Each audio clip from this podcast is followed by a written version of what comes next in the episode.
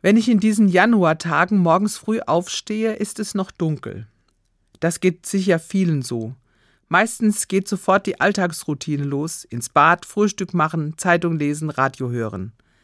Mein Küchenfenster geht aber nach Osten und an klaren Tagen kann ich dort ein wunderschönes Himmelsschauspiel beobachten. Wenn der erste Schimmer der Dämmerung erscheint, kann ich einen hell strahlenden Stern am östlichen Himmel sehen. Der Morgenstern ist aufgegangen. Es ist einer der Planeten, die so hell strahlen, weil sie das Licht der Sonne reflektieren.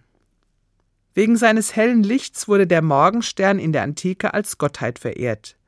Sicher haben die Menschen damals über solche Phänomene noch weit mehr gestaunt als ich heute.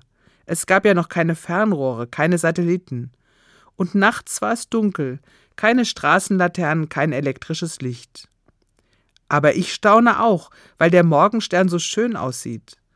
Und da fällt mir gleich ein altes Kirchenlied von dem evangelischen Dichter Philipp Nicolai ein. Wie schön leuchtet der Morgenstern voll Gnad und Wahrheit vor dem Herrn, uns herrlich aufgegangen. Mit diesem Stern hat der Lieddichter aber nicht den Planeten gemeint, sondern Jesus Christus. Er hat es geschrieben in einer Zeit, die von Krankheit und großer Not geprägt war. Am Ende des 16. Jahrhunderts grassierte in Europa die Pest. In diesem Lied bekennt Philipp Nicolai, in aller Dunkelheit der Zeit gibt es eine Hoffnung. Und diese Hoffnung für die Menschen ist Jesus Christus, der Sohn Gottes.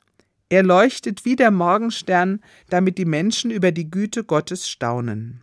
In dem Lied beschreibt der Dichter, wie die Menschen eine ganz innige Beziehung zu diesem Christus haben, zu diesem Morgenstern.